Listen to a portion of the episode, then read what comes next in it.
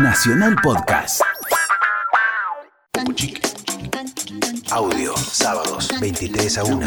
Nacional Rock. Acá estamos eh, en, en el- esta especie de fogón electrónico que se armó. eh, no Se podemos. está descontrolando el programa. Sí. Traes a tus amigos acá. No podemos arrancar porque nos pasamos contando un montón de anécdotas que ya, ya las contamos, o sea, ya se, El lamentablemente. himno fue el más largo de la vida. Es lindo que lo privado sea privado también. También. Sí, tenemos mucha historia acá con, bueno, el invitado de hoy que es eh, uno de los eh, pilares, próceres de... Yo creo que si no hubiese, ex- él no hubiese dedicado su vida a esto, no, la electrónica acá no hubiese sido lo mismo. Yo opino más o menos parecido y cuando van apareciendo otros invitados nos Cuando van había, que estar real- eso. cuando había que estar realmente loco, eh, porque tenías que estar totalmente loco y fuera del sistema Sin sentido. para hacer, ¿no? Sin sentido, la música electrónica era eso en aquel momento, él lideraba a los encargados, Daniel Melero, acá, hoy es mucho más un artista Y vos, eh, electrónico, me sí, yo siempre me sentí rockero. O sea, sinceramente, cuando, cuando tenía grabadores y mis primeros aparatos, me sentí ro- uy, me sentí rockero hasta cuando golpeo el micrófono al hablar. Pero no, digo, este sí admito que del sintetizador lo primero que miré es el panel porque las teclas siguen siendo un enigma para mí. Sí, porque vos tenías eso, nos lo decías, eh, porque nosotros además somos amigos de, no de la infancia, pero de cuando realmente... Sí, de la, eh, de la infancia artística, de la Eh, más de- noble tal vez. exactamente, sí. de Cuando lo- estábamos, no sabíamos si estábamos haciendo bien o mal. Sí. Y, para más se encuentran con uno que lo que era mal no era su modelo y, No. tuve el, el halago de que me admitan. Y encima con, con- bueno, yo- vos tenías la primera formación de los encargados que era exquisita, que no la gente no llegó a conocer tanto porque no llegó era al la disco. que era de tres teclados. La de tres teclados sí. cuando no había secuenciadores y cada uno tenía que tocar, el baterista le- tocaba la batería electrónica. Es una maravilla. Bueno, vos tenías eh, un sistema con grabadores, ¿no? Que eso me impactaba Tenía mucho. grabadores, las cámaras estas de eco que empezaban a hacer loops, o qué sé yo. Este, me acuerdo que tantas cosas de esa época. En realidad yo he puesto mucho esfuerzo en no entrenarme, eh, en no mejorar mi técnica al tocar lo que sería la interfaz de las teclas o mismo de la guitarra, porque me, he atrevido bastante Ah, con la sí, guitarra. con la ¿no? guitarra, pero sí, Este, pero bueno, vos te has atrevido y bien que lo hiciste en Camaleón, ¿no?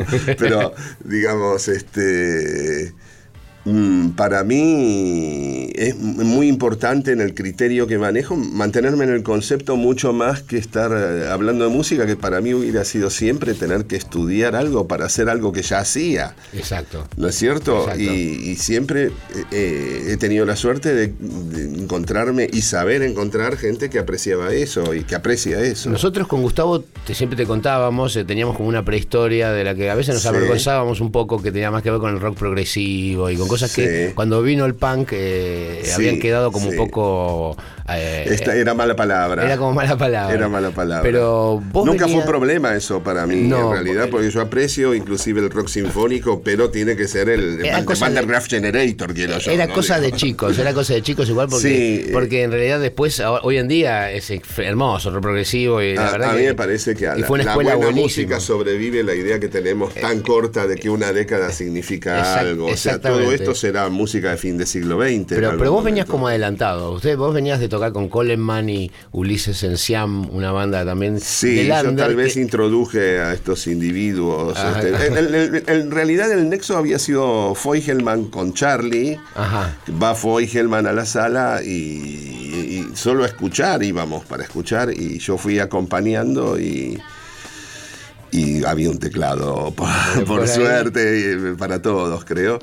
Y después sí, ya fui con mi sintetizador y ocurrió el que yo les hice predicciones que eran muy sí, advenedicias, como si Nostradamus hubiera tenido mucha suerte. Él tenía la de- nos decía, porque era un amigo que tocaba, imagínate, nosotros lo íbamos a ver a. A- estaba tocando en vivo. yo. Claro, nosotros íbamos a ver a los encargados, tocaban en pubs, en, en circuito el porteño. En circuito- los ritmos que, bueno, Soda toca en Airport, pero Exacto. después yo los presento en cero. En pero, cero, exacto. Pero ¿sabes el orgullo que era hacerlo? Mira, ya era Lo aquel siento momento. no, todavía eso. Y, y él ya como productor, porque se iba, iba, iba como esa faceta que siempre Sí, tuviste en la sí. vida, que ya la tenías de chiquito, digamos. Sí, ¿no? sí, sí, inclusive antes de grabar un disco propio, fui productor eh, entendió, grabando. entendió muy claro siempre eso, eso, eso que es tan difícil como- que es sí. concepto, el concepto, el- el- la, cosa artística que puede Cuando tener. ves que alguien lo tiene, solo hace falta ajustar. o sea, eso es la verdad. También tuve la suerte y la desgracia de, te decía hoy, de, de que el primer productor ejecutivo de Soda dijera que yo nunca iba a producir un disco que estaba loco y lo pusiese a Federico, que además era un amigo y, y que Federico los convenza de grabar Trátame Suavemente, que para mí siempre fue una Sí. sorpresa, porque eso no, no figuraba entre No, no, no, nosotros. no, pero no, no, eh, Gustavo era gran fanático del tema Sí. y la trabajamos en la sala y era una versión que nos había, nos había quedado muy bonita, le cambiamos algunos acordes. Sí, la- exacto. La, versión original y no Gustavo tenía- también corrigió algunas palabras mías que eran Eh, un eh, poquito eh, como demasiado de prosaicas, diría. prosaica, y bueno, pero bueno, pero siempre tuviste vos también con la letra, tuviste Sí, con la palabra, tuviste una, conexión pero tan fuerte con- como con la música. Que eh, es una canción en la que ocurrió, por suerte, no por azar de que me tocase hacer esa canción, porque creo que la suerte tiene que ver con estar insistiendo sobre algo y que un día aparezca otra cosa. Y ahí tuviste suerte y supiste verlo. Sí. Si es por azar, este cae un árbol en la Nosotros cabeza no teníamos, estábamos recién empezando, ¿no? Eh, Gustavo estaba haciendo sus- como sus primeras letras y Sí. todo, y lo inspiró mucho la forma tuya de escribir. Eh, creo que lo influenciaste muchísimo. me- Eh, pero vos, vos crees que yo no salí influenciado de toda la experiencia Sí, de imagino. conocido, pero Y- absolutamente. o sea, Gustavo me enseñó, entre otras cosas, que lo, las líneas de bajo no tenían que ser solo en corcheas, un día me dijo. Este, porque claro, yo lo hacía dentro de la limitación que tenía mi set de sintetizadores, no había MIDI, no había nada. Y entonces lo único que yo igual me fui pensando es, tengo que lograr poner un interruptor.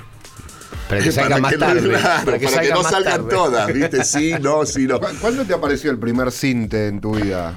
Eh, una búsqueda, digamos. No, y lo, querías- conservo, lo conservo y yo he vendido prácticamente todos los instrumentos que tenía este, hace ya muchos años. Este, eh, por eh, no, no poder no tener dinero para el colectivo en algún momento y este y- en medio de eso nunca prescindí de este sintetizador y la primera guitarra que es una acústica que compré y es un Yamaha CC5 que en este momento estoy haciendo un experimento que es ir al estudio solo con ese instrumento y grabar canciones con un instrumento solo de una nota. Vos llegaste, pero vos llegaste al cinte porque escuchabas música y decías de dónde viene este sonido loco. Sí, no, yo ah, para más eh, cosas que creía que eran sintetizadores, en realidad por ahí era la guitarra de Free, pero a mí me, me- me- me impresionó mucho Evening Star. Cuando escuché Evening Star dije, ah, por ahí puedo ser músico al final, ¿viste? O sea, ya era también un universitario que simulaba. Este, Con el ¿no? artista- el artista es eso, ¿no? El Básicamente, sí, es el, un el gran- art rock Eh, está formado de tipos que hacían de cuenta que iban a la facultad, una cosa en esa época, ¿no? Ustedes creo que son otro ejemplo muy Exacto. importante. Pero nos influenciábamos mutuamente todo el tiempo. Ustedes, ustedes tenían Sí. un look para tocar, por ejemplo, los Sí, pero tocaban- ustedes no tenían look el día que cortaron la remera. Ah, por eso íbamos, íbamos Ustedes no como, tenían look, ¿no? íbamos como influenciándonos mutuamente y dándonos Sí, manija, sí. ¿no? ¿Quién tenía más vestidor? Pero ¿sabés ¿Soda qué? Creo que nunca hubo... los encargados íbamos por... este, así se trabaja, ¿viste? Era como este, de mameluco. De mameluco, o sea, viste, nosotros éramos más post-demo. Era más, más crowd rock ellos, ¿viste? Sí, más crowd también era, Tenían esa cosa, tenían, eran de esa rama, porque Sí. era el- el- no había todavía, el, no estaba el tecnopop eh, Yo hubo un día definido. estoy hablando de- No, pero sí he tenido la suerte de destruir un equipo de sonido de Soda Estéreo. una Eh, noche eh, en cero, Una pero- noche, una noche que no nos vamos a olvidar Yo jamás. logré la frecuencia absoluta ese día. Sí, sí, se había, comprado, se había comprado un Pro One que realmente Sí, viene, viene era con muy una- poderoso. Viste, con una ganancia muy grande, no había ningún tipo de protección y teníamos el sistema de Charlie, del viejo de Charlie, que lo Uh. robábamos, lo afanábamos para usarlo en las sonido de noches. jazz. En las noches importantes, no, un, era un sistema Yamajita de No, voces. le bancaba el equipo, ¿Viste? pero nunca grave Era- tan. Eran cuatro, seis canales, creo que tenía la consola, Sí. era una potencia, ¿viste? Sí, entonces la idea era meter en uno de esos canales el Pro One, que inmediatamente hizo así, ¡boom! voló todo. Así Así que- Y ocurrió lo más hermoso que tiene el rock, que la música ocurrió igual porque terminaron, creo, el Terminamos conectados a unos equipos de. Después, lo del el bajo, yo no tuve la culpa, ¿eh? Y, que- y quedamos, y quedó el equipo de Gustavo nada más. Y no estábamos eh, todos el- medio adentro, sí. o, o varios. Estaba, vos- estaba el equipo de Gustavo, en el equipo de Gustavo salía vos todo. estabas ahí. Hasta que voló también el equipo de Gustavo y quedó la batería nada más. Y cantando a capela, ¿viste? Cantando y el público lo y, apreció, y ¿eh? bailando y, y llevando adelante el show. Terminamos, ¿me entendés? De hacer el, el último tema sin ya nada más que con la batería y bailando y poniéndole onda. Yo revoleaba el bajo, ¿viste? Era un Eh, anquilombo. a mí eso con los años me confirmó el error que es que los músicos crean que la música sucede cuando tocan. Exactamente. Porque ahí quedó claro que la música sucedía aunque no pudiera tocar nadie. Aunque no podía tocar nadie, pues no había Y- más y posibilidad. fue un show hermoso, Hermoso. sí, a, la, a la vez, qué sé yo. Eh, Además, siempre fue risa. Fue- este quedamos show a- para a- nosotros. económicamente arruinados por todos los Seguramente tuvo equipos. que pagarle el equipo. el- Claro, un el equipo- a un equipo tomado prestado más, mal. Más difícil, hubo durante meses hasta que juntamos la guita para poder arreglarlo.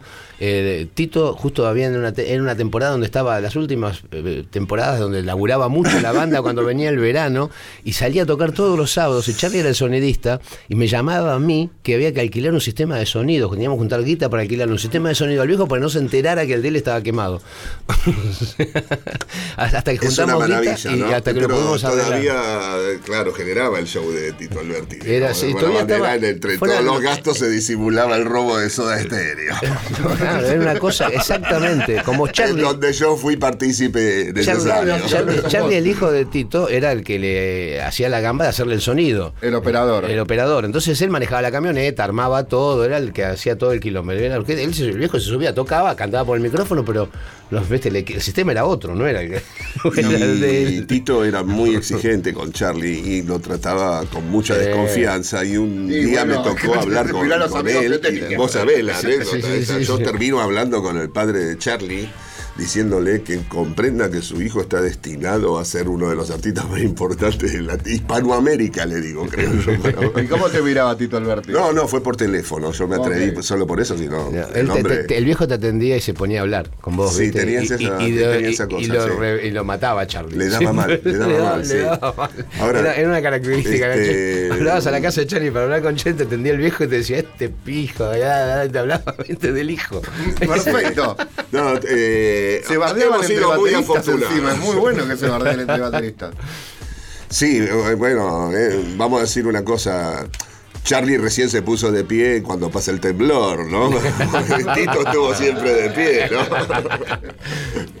Vamos a escuchar un tema de los que propone el señor Merero. Eh, pero, bueno, lo pienso en este momento. Entonces, no, eh, lo escuchamos y, Ah, y- ya y- propuse es, uno, es ok. sorpresa. Es sorpresa. Bien, Vamos. bien, bien, no me había dado cuenta. Ok.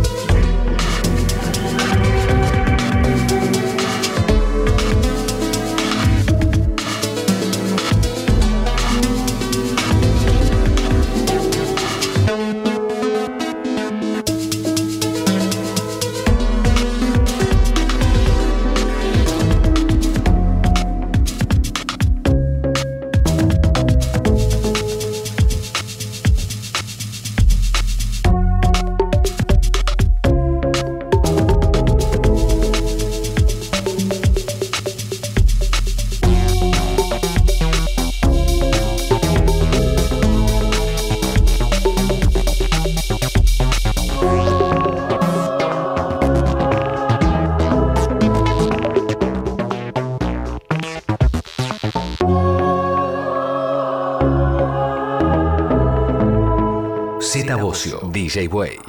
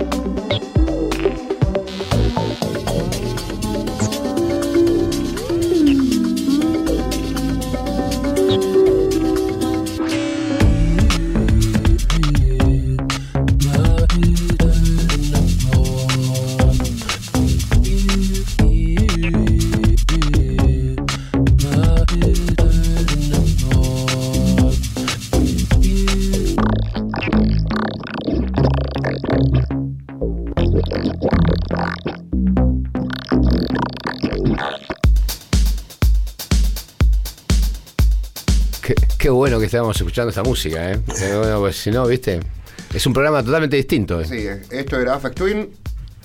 ¿Cómo? Algún tema de Ciro es, porque viste, aparte como él está con toda la teoría del ciclón, yo ya no sé cómo Él se llama. vive eh, tipo en un búnker en el medio de la nada. Hace unos años conocí a su tour manager. Me dijo que era una de las personas más raras que va, Richard D. James Affect Twin era como Sí. un tipo difícil. Yo creo que le gana a Thomas Conner, el, el creador del aislacionismo, que ya lo llevó hasta el sonido, porque Afex parece que tuviera algo que es como, les voy a pudrir la fiesta. Medio tiene Afex Twin, ¿no? De pronto hace una cosa que es Ambient Works para mí el primero, es el, la- no sé, la obra que me cautivó, sigo escuchándolo. No me hace falta que haga el mejor disco, sé que siempre me va a dar la mejor información. Pero eh, yo creo que Thomas Conner llega al límite, ¿viste? Hay una cámara que está eh, afuera de la casa de Thomas Conner que vive. Tengo mucho ruido. en Yo el- también. ¿no? Sí, Ah. a veces este. Bueno, es- disculpe. Es Bobby, es Bobby que este, nos quiere Eh, molestar. Yo quiero decir que Afex Twin ha afectado el sonido. bueno, y. En esa época de los 90, cuando empieza eh, este cambio. No, eh, quería comentar algo de la sí. pantalla de la casa de Thomas Conner y vuelve. Dale. Hace como dos años que lo sigo y no pasa nada porque vive en la nada directamente. Siempre hay nieve, vive como en el permafrost. No. De hecho, uno de sus discos se llama así, que es lo único que ve por la ventana, eh, nieve permanente. Mm, eh, solamente muy decidido hay que escuchar eso. Yo lo hago, pero ojo, con profundidad. De, de- de los noventas. No, no, que en los noventas, eh, me acuerdo que vos eh, compartimos un montón de viajes y de giras ahí Sí. en la época de Canción Animal, que fue una época muy linda. Sí. Eh, que tu trabajo, tu trabajo siempre era como muy especial adentro. eh, vos en- en- te dedicabas a hacer los como a efectos de sonido. Casi podríamos decir casi que. como este laburo de música eran, ambient. Lo digamos. eran, sí. y a la- pero a la vez por ahí eran largos también. Esos Sí, sí, sí, sonidos que ustedes tocaban estaban encima de una cosa que iba modulando. Y apareció la MPC, vos como... Sí, pero esa la usaba Gustavo mucho. Y, y vos tenías, y vos ahí empezaste una relación con él muy prolífica que terminó en Colores Santos Sí, y muy íntima sí, también. Antes de Canción Animal estábamos empezando a Yo te quería decir, más. me acuerdo, se sacaban chispas y yo anotaba todo lo que ustedes decían, pues se sacaban chispas con música. Teníamos dos cuadernos Los dos, los dos, aparte, los dos, los sí. dos se, pero viste, se compraban todo lo. Y, se, y y este le tiraba uno y Gustavo le tiraba otro. Y este, era- estaba en la pileta yo así, decía, no puedo hubo creer. un día que cambiamos de cuaderno. Yo me llevé el de Gustavo y él el mío. Y ahí quedó. estaban, los, donde estaban todas las. la- la- De la- la la- que pensaba datos. cada uno de cada cosa o temas posibles, lo que fuese, eran cuadernos de anotación. El- el- que eso a mí me sorprendió que él lo hacía. Este, no lo recomiendo tampoco a ningún joven que entrar en la música, déjense llevar. Este, pero Cuando, cuando trabajás así en productor, pero pusiste. ¿sabes? te quiero confesar algo, siento que nunca trabajé.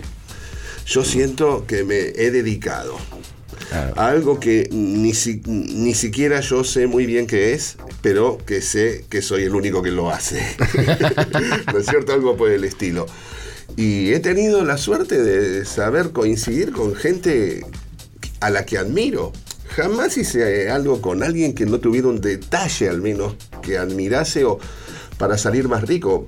Vos sabés que no nos unía de ninguna manera el dinero. No, a- no, no. O sea, yo no, nunca. yo- digo que nosotros éramos el escalón eh, entre lo que fue el la primera parte del rock nacional, que era la bohemia Es absoluta. Era, había que hacerlo porque era una necesidad de hacerlo y no había ninguna expectativa de vida, ni de dinero, ni de nada. Era nada más que una vida más hermosa porque ibas a estar Sí, haciendo música. Sí, vivir en La vocación, que es lo que todavía. Pero la vocación yo la siento cuando escucho también. No necesito estar tocando y cuando hablo de música con alguien, tal vez en el medio también estoy transmitiendo conceptos. Exacto, pero nosotros, que me nosotros resultaron fuimos la generación que lo en donde todo eso se convirtió en algo económicamente rentable Sí, de y golpe. eso, yo y eso hizo como una crisis ahí. Para mí, Soda como una era como una pirámide al revés. La punta abajo donde se sostenía esa pirámide eran ellos tres. Y después era todo un empresariado que hasta muchas veces, como ha ocurrido que el presidente de Sony dijera que yo les había arruinado el Pero, canción animal y yo no sé, había sido partícipe necesario, sí, pero todas las decisiones, eh, alguna excepción que yo quedo solo el día del máster. Menos mal porque quedó, quedó arruinado, quedó muy Quedó mal. arruinado ¿viste? Canción Que- Animal, y lo arruiné. Pero ellos ni siquiera precisaron escucharlo. Estaban ustedes por en, en alguna zona de Miami, tal vez haciendo un viaje de, a Epcot. o Sí, algo no, sí, estilo. habíamos ido a, a una convención de A una- Sony a ¿no? Palm ¿Cierto? Beach. Sí.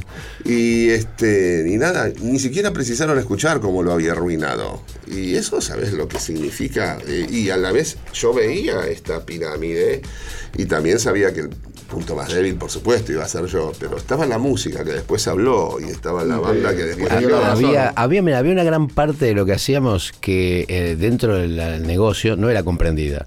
Pero se le permitía, porque como teníamos éxito, entonces eh, era Claro, capricho sí. nuestro y se nos permitía hacer Sí, algunas cosas que son, capacidad de trabajo que que son los que hici- hicieron la diferencia, Sí. que, que nuestra música perdurara. Si no hubiesen tenido esos caprichos y esas cosas, ah, eh, digamos, Y si esos componentes, y hubiese especulado con hacer temas comerciales como quería la compañía, eh, la cosa se hubiese quedado mucho más eh, remitida al tiempo. Yo Sí, creo que ahora, pero perdóname, la compañía sabía que eran temas comerciales, pero el primer disco no lo sacaba. No, Porque no, no, no. era comercial. No, era- había, sea, había que convencerlos todo el tiempo, viste, que lo que estábamos haciendo iban valía la pena. de ellos. ¿Cuál es tu disco preferido de eso, Daniel? De Soda Stereo, Canción Animal. Pero te voy a decir una cosa, yo creía que el que menos me gustaba era Dínamo y es el que más escucho ahora. Cuando escucho Ay, a muchos nos pasó lo mismo. Eh, otro, ese nombre me acuerdo que salió una tarde que vos lo tiraste. No sé si lo venías ya con el nombre de antes. No sabíamos No. qué nombre íbamos a poner No, al no, disco. no, lo vi en ustedes. ¿Eh? Lo vi en Lo ustedes. viste, y dice, fue muy loco, dice. ¿se Vi la fuerza, la fuerza de pedalear esa situación, ¿viste? de generar la energía a través de físicamente tener que hacerlo. Y, El concepto. Pasó una tarde por la sala, ¿eh? no sabíamos qué nombre ponerle Sí. al disco, teníamos un disco buenísimo y salió ese tema con él. Che, ¿sabes que no se nos ocurre ningún nombre? Ya estamos Sí, con este, Gol le con el poner, otro. Go- Gol le íbamos a poner. En, Naón, en la sala de Naón. En la sala de Naón. Hay gente que pasa por Naón y se queda mirando las paredes, tipo lo que hay en la esquina. Yo paso- Yo lo haría. Hay que hacer el tour de soda. Yo si paso por ahí lo hago. Bueno, ahora viste van a poner una placa La esquina eh, Soda en la esquina donde vos ibas, viste, las primeras, las Sí, primeras veces, sí. este, donde empezó todo ahí, este, Pero de la esquina de Supersónico. donde viniste a contarnos que No, en muy, de Charlie. Ah, la casa de Charlie. Después ahí que tocaste donde- en Barrock, me acuerdo, la, la misma tarde, nosotros estábamos ensayando, no fuimos a Barrock, se escuchaba desde obra, y este, ves, como estaba cerca la sala de obra, se vino todavía vestido con el mameluco. A ver a los amigos. a ver, a que había venido de tocar del Barrock y nos caga- se cagaba Que de había risa. sido un éxito, Que había sido un éxito y nos contaba lo de los naranjazos, viste, que había Sí. pasado. Pero digamos, yo sabía que nadie iba a querer escucharme ahí. Sabía que ese día tocaba riff. Antes salió un cantante que no sé si eh, alguna vez yo lo recordé, pero para mí era como lo contesta, como Piero con agresión. para Ok. mí era, ¿no? Que era, este, como lo- y nada, sabía que lo único que iba a ver era si yo sabía eh, manejar eso a mi favor para después. Y yo sé que hoy todos se acuerdan que a mí me tiraron naranjas en Barrock y nadie sabe cuál fue el grupo Revelación. Sí. Exacto. Y nada, y eso fue sé lo interesante, eso. lo que para mí marcaba una Bueno, diferencia. cuando- cuando ¿viste? te Yo estaba dieron- contento me- me contaste día. algo. A hacer prensa de que Me causó mucha gracia lo que me dijiste que cuando te dieron el premio, el reconocimiento. Sí, eh, sí, a- a, a- la- la- la- no sé qué de Figura- la cultura que a figura de la soy, cultura. me tuvieron una genialidad de regalarme un cajón de naranja. Muy bueno. Y la verdad que fue un halago fabuloso, superior al premio todavía, porque qué sé yo. Este, el premio significa algo y vos lo sabés mucho mejor que yo, Sí. según quien te lo da. Sí, sí, sí. ¿no? sí, en, tu, sí. en tu vida, verdaderamente. Y uno puede conservar los premios porque no hay por qué despreciarlos, pero muchos no tienen valor por quien te los da. Y Y uno, este, ¿cómo va a no asistir? Podés mandar a una India como hizo Marlon Brando, que a mí me parece que una, una, una Oh, acá podés mandar americana a un- a un nativa. mapuche, No, fue- no, claro, bueno, ahí, sí, pero viste, ahora para más, porque por lo menos ese momento ni siquiera hablaba nadie de derechos de los Eh, pueblos nativos, nativo. ¿viste? Este, bueno, pero a mí me parece que ese fue un gran día de, de, lo- de la entrega de premios. eh, Marlon Brando es, es mi modelo.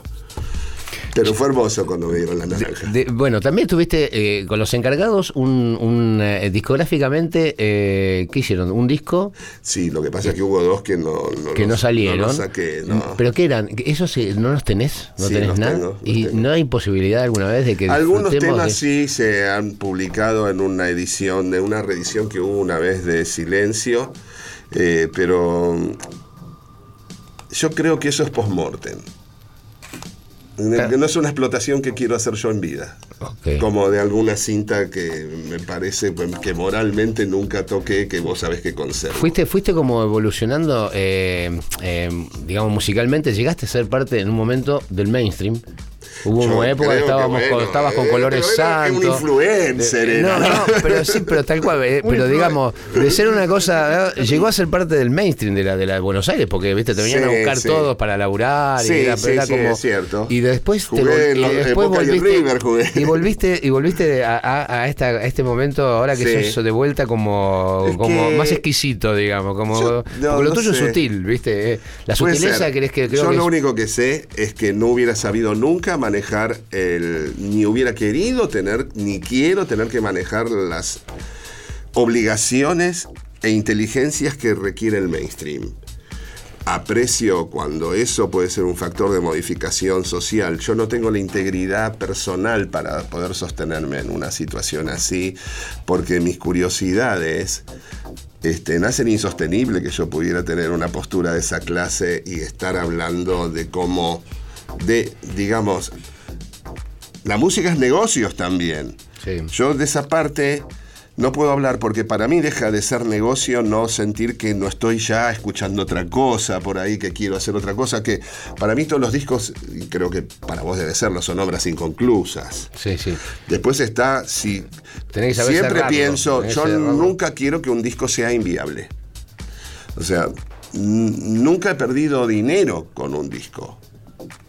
Y eso es interesante, o sea, dentro de esa gama en la que el- elijo estar, a la vez creo que he hecho discos muy que podrían ser muy mainstream, pero ya he sabido a esta altura que no puedo como persona cumplir con eso porque no funcionaría. Mi, mi sinceridad haría que se derrumbe el proyecto por ahí directamente. Bueno, es, pero esa cosa, Eh, esa, donde- pero esa no, cosa no hablo de que uno tiene que tener, uno tiene que tener hipocresía. El artista debe ser un impostor. tiene que ser para provocador. trabajo. Mucho trabajo. no, pero si no el, artista tiene que ser provocador y eso es lo que vos tenés. Sí, y, yo y siento, lo que pasa es que también a veces provocás y estás en el aire. Creo que cuando hay una idea de cambio más generalizado, el contexto ahora no propone tanto cambio, sino es muy fuerte la idea de adaptado. Todo Sí, es un género, sí, parece sí, ser, ¿viste? sí, eso es verdad. No, no sé, eh, era Es difícil romper, es si- difícil siento que estoy haciendo algo genérico, me da vergüenza. O sea, si lo hago es porque no me di cuenta. Y igual escuché eh, hoy, empecé a mirar cosas tuyas y escuché eh, una, versión, nuevo, ¿no? una versión de Sangre en el Volcán Sí. Que con un piano, nada más. ¿Eso es Así nuevo? hecha en piano, sí, es del, de uno, hace dos discos ya. Yo estoy haciendo muchos discos y con mucha gente también. Pero una interpretación buenísima. o sea, sí, es muy linda. muy- la canción yo- es una canción que me acompaña todavía. Me encanta cantarla y me encanta estarla haciendo siempre de un modo distinto. Y, y quiero decirte también, toco Trátame Suavemente, pero no, no se parece a la de los encargados, porque en general no, no tengo lista de show. No me, no me interesa, aunque mis músicos, mi- los artistas que comparten conmigo más que mis músicos, te diría, porque yo soy, estoy muy influenciado por ellos, son los que deciden qué temas vamos a Ahora me contás un poco, me están haciendo así que quieren una, una tanda, otro éxito comercial. Listo, Y nada, vamos. aparte, no, esto no vende. No, nada, nada. Acá No, no, tampoco, no te Acá preocupes. no, No. nadie vende. Bueno, hagamos algo, ¿no? Esto no puede seguir así. Audio con Z Bocio y DJ Way. Z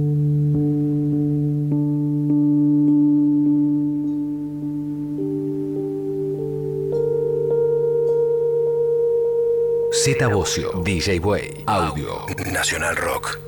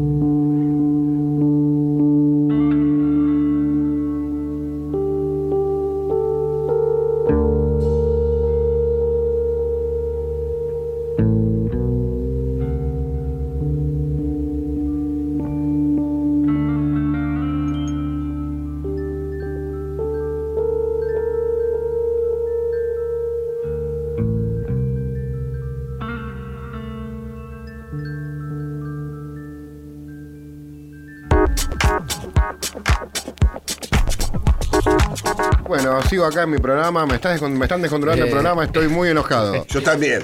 Bueno, pero No lo que pasa no que, puede eh, eh, así. ¿sabés que somos realmente, eh, me doy cuenta, como ¿Hace decía, fue no? muy, muy movilizador, eh. yo iba a la tarde, ya Para sabía que lo iba a ver y, y es un ¿Hace amigo de hace muchos años.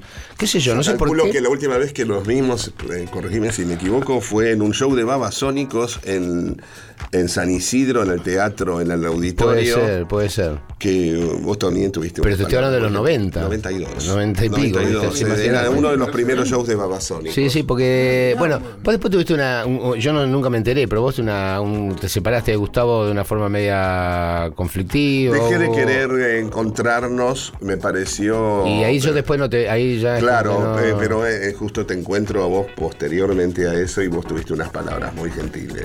que con eso alcanza, yo las recuerdo. Hay un homenaje a los encargados que salió Pero ahora. no hubo, lo que quiero decir es, primero hubo un conflicto artístico. Sí, sí, sí, sí, pues Eh, lógico, porque era, eran una pareja tan tan, tan intensa que seguramente iba a y de- terminar y de así. cómo proyectarse. y la verdad que yo estoy muy contento de haberle dicho que Soda Stereo era. Como la primera vez que nos vimos. Estoy muy contento de haber dicho eso. Ajá, veamos. Estoy por llorar. Sí, se ¿En está emocionando vos. Bueno, no sé, qué sé yo. Mirá que no. Me no, dejó decirlo Gustavo. Salió un homenaje a los encargados que veníamos hablando Sí. hace poco. ¿Cómo te sentís con eso? Lo- lo- es como vos. Para mí todo lo que hago es inevitable. me resulta inevitable. Y nada, si alguien, la gente lo aprecia, me siento halagado. O sea, eh, y particularmente por la gente que lo apreció este, desde un lugar que todo es y no es eh, que ¿Qué es lo nuevo? Digamos, para mí lo nuevo es aquello que te modifica el cuerpo, y que te hace sentir de una manera ya física diferente, no ni más joven ni más viejo, pero de una manera nueva. Estos artistas son nuevos. ¿Quién, participa ahí? ¿Qué es lo que... No querría olvidarme de uno y preferiría no tener que hacer semejante cosa porque quiero que sepas que la memoria me resulta complicada como espinita. Pero está muy bueno, yo lo Pero, escuché. Sí, desde Aldo Benítez que lo mencionábamos, está Yulacri, eh, o sea, está estupendo, que es una de las bandas, es la banda eh, para mí que selló el concepto de los noventas y de una forma totalmente vanguardista, no para Argentina. Teníamos, eh, nosotros eh, teníamos un invitado en, en- en, eh, en el último ensueño estéreo, uno de los chicos estupendo, Ah, ¿sí? tocó, tocó un Rhodes. Dragón, Sebastián. Sí, me tocó un Rhodes en crema de estrella. No, no, a mí me, a mí me No, parece de la- no, el legado de Estupendo no está visto todavía. Debería haber un álbum de homenaje a Estupendo, pero no estamos a la altura. ¿Son platenses?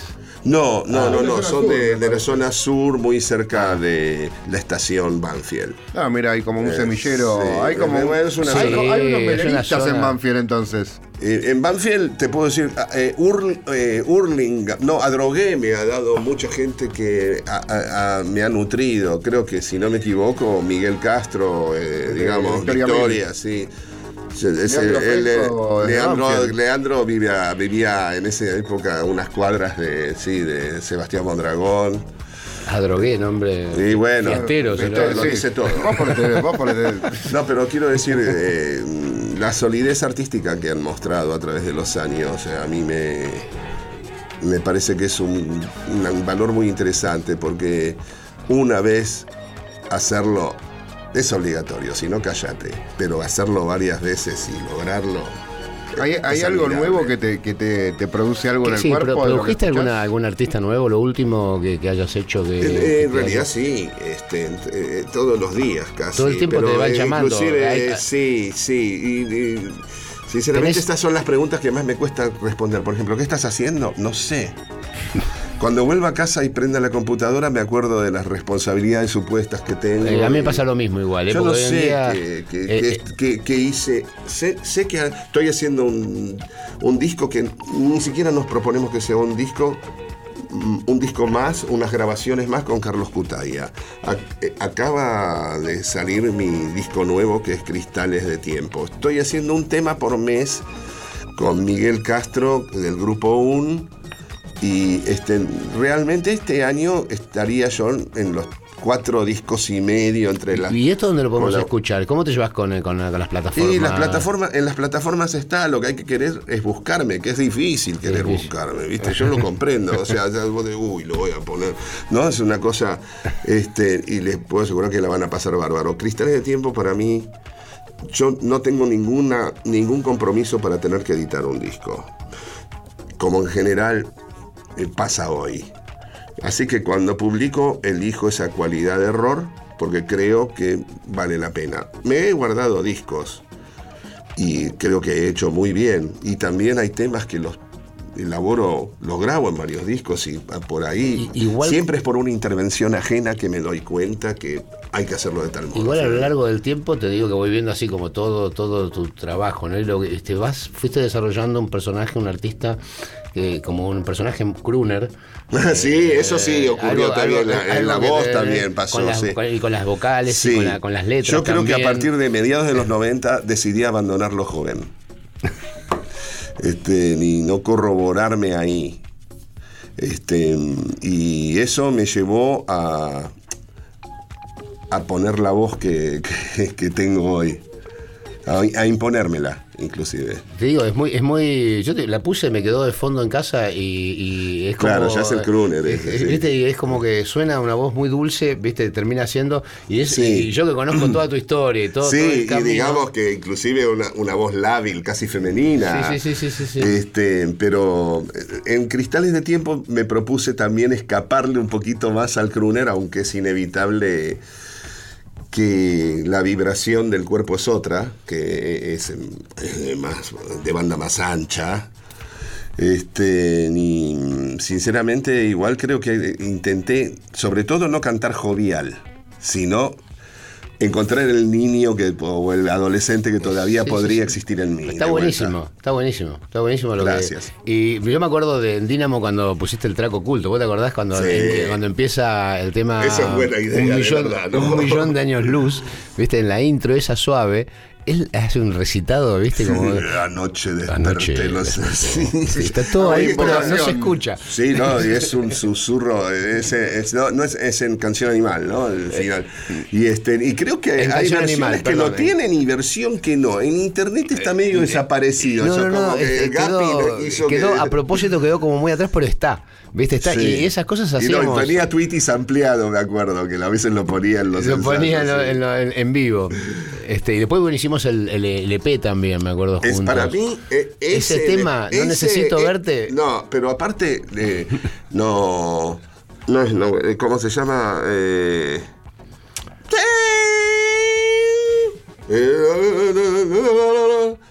este, no existes. No existes. Yo creo que el- esa es la versión. Siento que ahí, viste, aunque existía la otra, esta es mucho, mucho más que un remix. Sí, tienen- sí, sí, sí, sí, sí. La canción es, Es como si la hubieran tenido. ¿viste? Como estas que te digo que uno las graba y Lo un hubiéramos día- en- como que lo hubiéramos entendido. Ahí era, y- y sí, era así. ahí, era ahí, Era era así, ahí. no como estaba en el disco. Sí, para mí la de Rex Mix es em, tremendamente superior. Eh, Tal vez es, tal- en mi gusto es lo más interesante que sucede ahí, es que vemos otra posibilidad que es propiamente de ustedes. Hasta que, aunque sea retroactiva, era nueva. Eh, Ahí fue nuevo el tema. Sí, Antes sí, era sí, genérico. Bueno, sí, éramos. No era un mal tema, ni un. ¿Entendés? Pero ahí de repente cobró un Sí, sí, siniestro. sí, sí. Bueno, en signos todavía estábamos muy Que presos, bastante, presos, tiene. de, presos Bien. de la forma. Había algo, Claro, había exacto. algo, y, pero- y- y- y las notas. Todavía y son las notas. Estábamos no como sonidos. demostrando, como que teníamos que demostrar. Ya, pero acá un momento muestran, que, acá llegó muestran. un momento en que ya no tenía La diferencia para mí siempre que establece un artista es que no demuestra, muestra. Aunque no te guste. máximas tremendas. Hoy Eh, tiró una. es, Yo claro. no trabajo, me dedico. Sí, no sabes cómo. ¿Vos, te, te- te enteraste, te- te- te enteraste de la banda de que trabaja Melero? ¿Te Sí, sí, me, sí, sí, me, me enteré, pero este, ¿cómo se les Nunca lo ocurre que trabajo? ¿no? O sea, es, es una idea totalmente absurda. Te hago una consulta. Vos en esos años que eras un influencer, que se le diría ahora. Sí, sí, ¿De- porque- de También hacía discos influenciado por otros, ¿eh? siempre me influenciaron los ¿De demás. ¿Dónde ibas a buscar las cosas nuevas? En, en ese momento no existían internet. En los amigos. La información valía muchísimo. Siempre, siempre eran que los amigos con, con- con los que hablabas. Los amigos no eh, virtuales. Ir a escuchar No, discos. gente que iba- Ibas Sí, a la ir casa- con los discos a Ir a escuchar casa. disco era como ir al cine. Ir a Sí. escuchar disco a la a casa de alguien también. era como Sí. ir a enterarte, ir a Y enterarte yo llegué de al música. colmo que era que no tenía bandeja, pero tenía dos discos. Entonces este, dependía de los tocadiscos de mis amigos y no me sentía mal por eso, porque para más iba a verme con mis amigos y a compartir Obvio. música, que es compartir la forma que a mí más me afectó de cultura. El, el sonido, la música, los libros que he leído, esa consecuencia de los discos que escuché. ¿Y cuál fue tu te, te imagino de niño, cuál fue tu primer contacto con Strawberry música? Fields es el primero. Que Mira, ya te, te lo hicieron Ya, 40 ya, veces. con cinta, ya con cinta en reversa, ¿viste? Sí, sí, frutilla fue. Me acompañó mi hermana Frávega, que perdón que dije, pero a la casilla esa que te Sí, metías antes, ahí. antes había uh, y, lugares y para escuchar. escuché un simple de los este, Herman Hermits, que era Calle con Luz de Gas y Dandy del otro lado, pero me llevé eh, Hello Goodbye y La Morsa, ¿no? Este, no, y Strawberry Fields era. La Morsa no fue simple, creo, ¿no? No, no, No, no, tanto no. No, estoy- no me acuerdo, disculpen el error. Pero lo interesante es que al otro día, llorando, también volví a que me, para que me comprara el de los Herman Hermits, ¿eh? ¿Cuánto No solo Ah, frutillas, eh, estoy ah, hecho, ¿eh? Calle con luz de gas es un temazo Es también. una es canción, la eh. escuché hace poco de vuelta y digo, tan equivocado no estaba. no, no, ¿viste? no, no. Y el próximo va a ser la banda de sonido de la serie Batman de los 60. Uh. Por, de Michael Nesmith, creo, ¿no? O Hefchit, que termina arreglando un disco que no de los Rolling Stones, pero nada, la música de Batman, la primera es. Es increíble, es surf, bueno, es psicodélica, surf. Sí, rock, sí, sí, ¿no? es agogó psicodélico. tiene, tiene todo, tiene El surfer, tiene de todo. Sí, sí, y bajado West. para que lo escuche un niño. Él, en él es eh, también gran consumidor de, de bandas de sonido. Me acuerdo que hablaban Sí, mucho de eso. De Angelo Sí, Badalamenti. sí, sigue siendo una de las personas que más, es- eh, de los artistas que más escucho. Son viajes, ¿eh? No sé si escuchaste alguna vez, pero. Sí, Angelo Baladamente, sí, como que no sé. Sí. Pix, Moby. Este, digamos, inclusive eh, el- a lo que mm, también David Lynch ha evolucionado como músico, además de director, la, la Twin Peaks eh, actual. la- eh, para mí, este, sinceramente, yo nunca pude ver un capítulo de, de- ni de la nueva ni de la vieja entero. De toda la información que me tiran lo tengo que ver por partes cada capítulo, como si fuera un, corto. No puedo, una hora de, atención a eso es tan intenso, tan increíble y la música actual hace algo superior, ya es superior, no, no sé, este, los admiro. Es fantástico, no, lo cono- no te conocía, tenés unas máximas increíbles. Bueno, son mínimas, igual, tómalo como... Son- son- soy un hábil declarante. Vamos a escuchar un tema, ¿te parece, de tu, de tu nuevo disco? Encantado. ¿Cuál vamos a escuchar? Decime vos, ¿es tu MK? Ultra. Ok.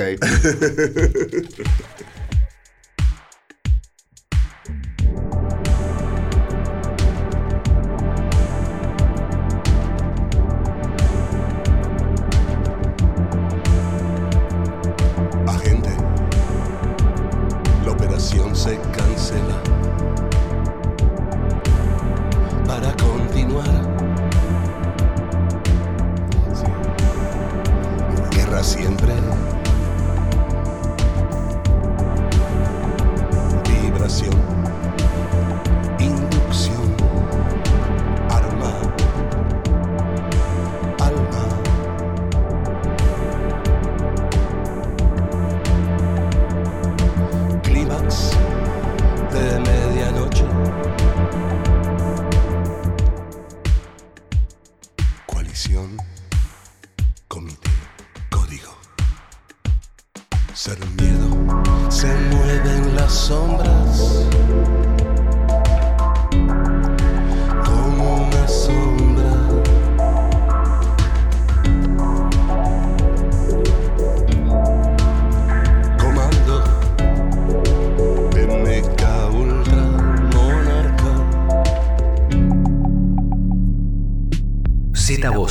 DJ Way.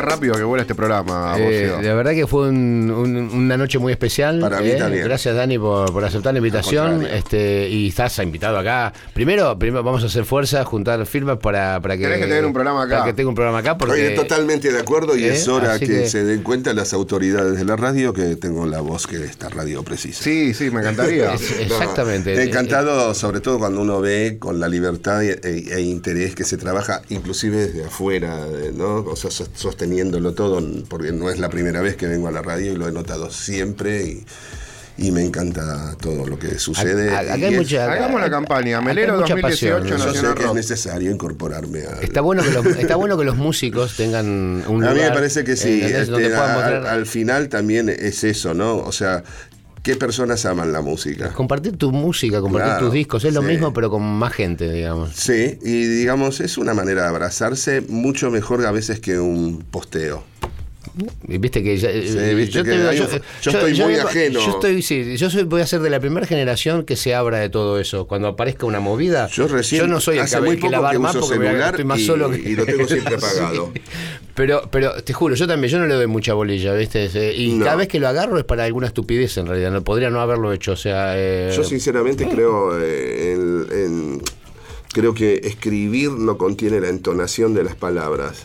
Y es como Eh. si le faltara átomos a lo que estás diciendo verdaderamente en esta era. Y al mismo tiempo estar diciendo algo que por ahí es complejo y entrañable en un límite de una interfaz tampoco me parece No. interesante. Yo prefiero los cuerpos resonando, conversando. Exactamente, las miradas, ¿no? Eh, Aprecio lo otro, ¿eh? eh, Aprecio sí, otro. como- pero es como y- una pero- conversación deshidratada.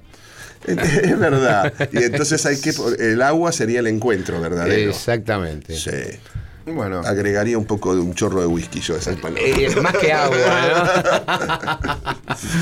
2018 Che, un placer haber estado aquí. Che. Les agradezco Gracias, Dani. eso. Y la- para mí, qué sé yo, un lujo verte. Que no pase ahora, nos pasamos los teléfonos. Sí, sí, sí, ¿eh? te doy el de base. 25 porque años sin que se encuentren, El por otro no. Eh, No tenés nada. No, que no se vuelvan a encontrar todos viejos, porque es un No, está bonito. Hay que hacer un asado con un par de Millennials, vuelvan, seguimos con, con- con más novedades. ¿El asado? Hay un asado que comimos. en- uy, perdón, ya está, no terminó. Estaba- Bueno, seguimos, nosotros, nos- nosotros No, seguimos hablando. un- Ustedes, una- en el sábado que viene los esperamos acá en audio. Nosotros nos quedamos charlando del asado. Eh, Chau. eh, en Rosario.